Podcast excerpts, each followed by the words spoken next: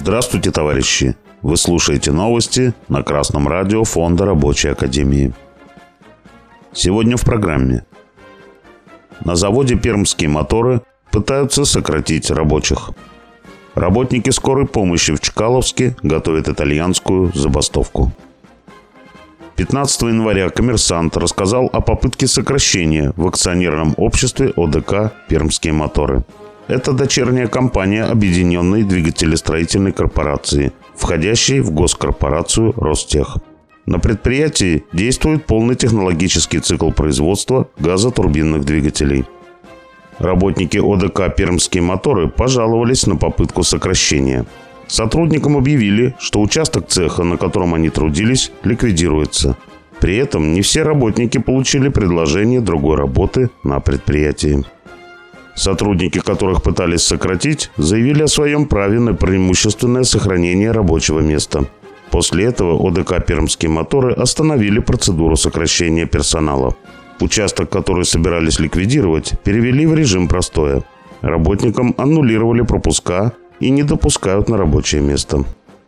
ОДК «Пермские моторы» производит двигатели для гражданской авиации, а также промышленные газотурбинные установки для электростанций и транспортировки газа. Его продукцию планируется использовать в импортозамещении, в том числе и на самолете «Сухой Суперджет». К 2027 году предприятие должно увеличить объем производства почти в три раза.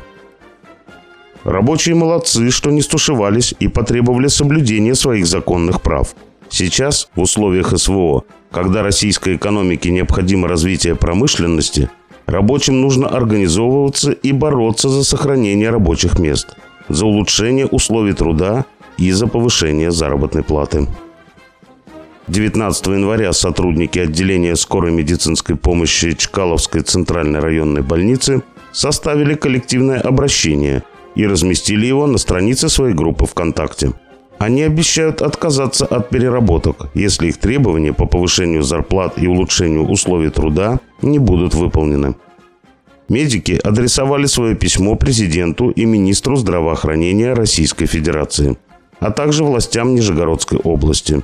Копии также были отправлены в Федеральную службу по труду и занятости и в Генеральную прокуратуру Российской Федерации. Письмо подписали среднемедицинский и водительский персонал.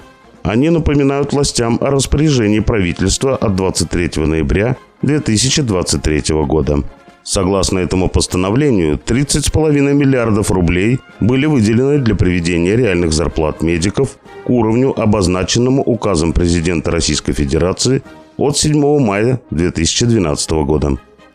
Работники скорой помощи заявляют, что им из этих денег ничего не досталось. Кроме того, по их словам, они работают в неукомплектованных бригадах в составе только фельдшера и водителя, а также работают больше, чем на одну ставку – это ведет к переутомлению, что влечет за собой риск врачебных ошибок. Сверхурочная работа не оплачивается. Сотрудникам не выдается спецодежда и спецобувь. Водителей заставляют ремонтировать и мыть автомобили прямо на улице на территории больницы. Инструменты и запчасти водителям не выдаются. По данным Росстата, среднемесячная заработная плата по Нижегородской области в 2023 году составляла примерно 55 тысяч рублей – Однако зарплата сотрудников среднего медицинского звена отделения скорой помощи составляет от 28 до 32 тысяч рублей. Оклад фельдшера скорой помощи составляет всего лишь 13,5 тысяч рублей.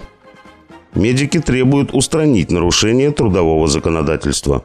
Если их требования будут проигнорированы, они собираются с 1 февраля 2024 года отказаться от дополнительной работы – работы более чем на одну ставку, а также от работы в неукомплектованных бригадах.